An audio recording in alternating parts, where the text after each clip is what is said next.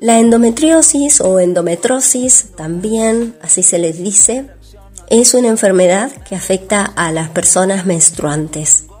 En nuestro país durante muchos años se conocía muy poco y eso condujo a que muchas personas sufrieran por muchos años los dolores y padecimientos que se producen durante la menstruación, que no debería doler. El doctor Ignacio Aprea, integrante del Ministerio de Salud de la Nación, participó de una capacitación para profesionales de la salud de los centros de atención primaria de todo el país. Vamos a escuchar sus explicaciones en torno de la endometrosis y fundamentalmente el abordaje en este primer nivel de atención. Existe una prevalencia del 38% de endometrosis eh, con un rango de entre un 20 y un 50% en las mujeres con problemas de fertilidad, en las mujeres con esterilidad. Por eso hay una asociación muy importante eh, con, la esterilidad y, los profesionales y los equipos médicos, los equipos de salud que se dedican a atender esta problemática lo tienen muy en cuenta. Eh, tal vez es una de las subespecialidades que lo tienen más en cuenta esta problemática.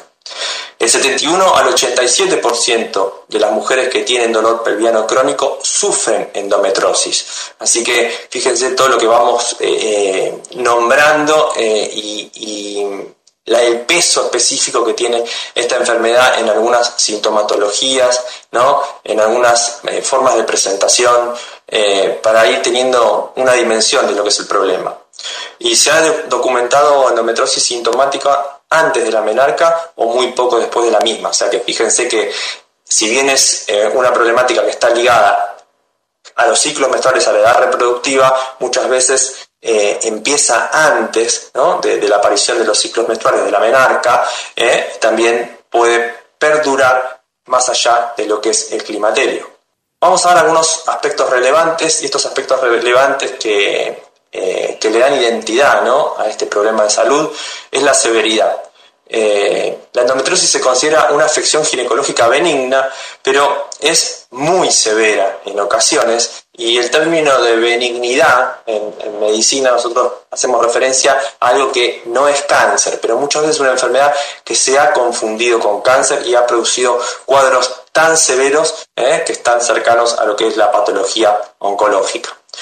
En cuanto a la cronicidad y progresión también eh, son aspectos relevantes, eh, ya que su curso mm, se detiene eh, con los embarazos, o sea, esta progresión, digamos, de, enfermedad crónica, inflamación, enfermedad crónica, inflamación, muchas veces los embarazos lo detienen, o luego de la menopausia.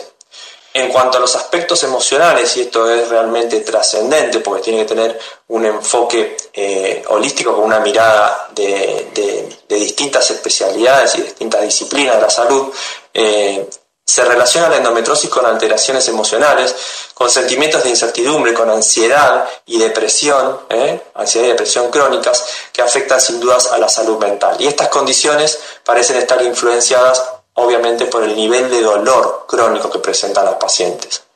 Estos síntomas sin duda impactan en el conjunto del bienestar físico, mental y social de la persona que sufre este trastorno. Por eso hay que darle la importancia eh, que requiere.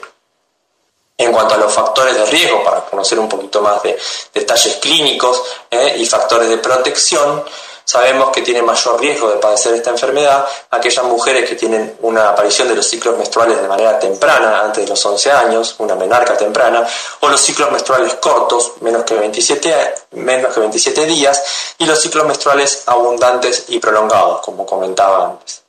Y se asocia a una disminución de riesgo, o sea, a factores de protección, eh, la multiparidad, o sea, haber tenido varias gestaciones, ¿eh? Más de tres o cuatro.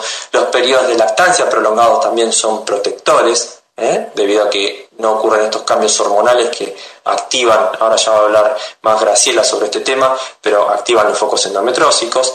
Y el ejercicio físico regular con más de cuatro horas por semana, se ha visto que también que mejora, digamos, el, pronóstico de esta enfermedad y también eh, mejora, digamos, disminuye lo que es la aparición clínica tan severa.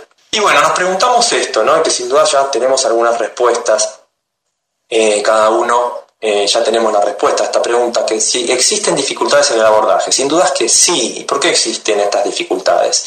Primero que nada porque hay una falta de reconocimiento de los síntomas. ¿eh? en la población es muy común asumir el, el, dolor menstrual como algo natural, ¿no? O sea, sabemos, lo hemos escuchado y también muchos pacientes eh, y las organizaciones de las pacientes nos han referido muchas veces, ¿no? Que, a ver, desde, desde la sociedad, desde la propia familia, muchas veces, bueno, es normal que te duela un poco. Eh, y también desde el equipo de salud eh, no se ha profundizado en este tipo de síntomas, porque existe un desconocimiento de los síntomas diversos que puede dar la endometrosis, como decíamos antes, que, que son muchas veces síntomas extra ginecológicos. También la demora en el diagnóstico, que la mencionamos antes, eh, es una dificultad real, porque vamos a tener después estadios avanzados de, este problema con eh, una curación o un tratamiento más dificultoso. Las complicaciones también de los estadios avanzados y sus secuelas, que no son para nada menores, hablamos de problemas de fertilidad, pero también tenemos problemas eh, abdominales severos, ¿no? que terminan muchas pacientes con varias cirugías y sus secuelas, ¿no? Eh, que pueden llevar también a, afecciones de otros aparatos, por ejemplo el aparato digestivo. El enfoque terapéutico y dispar no protocolizado por parte de los profesionales y aún en los especialistas eh, son una de las dificultades relevantes eh, para el abordaje.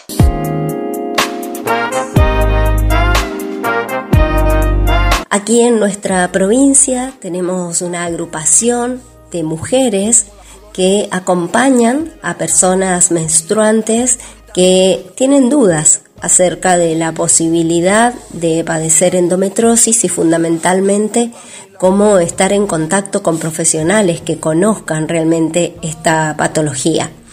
Se pueden encontrar en Facebook como Endo Mendoza Allí las chicas les contactan muy rápidamente y acompañan ante cualquier inquietud. Así que ya lo saben, aquí en Mendoza la endometriosis no tiene por qué ser un padecimiento y además se puede abordar adecuadamente.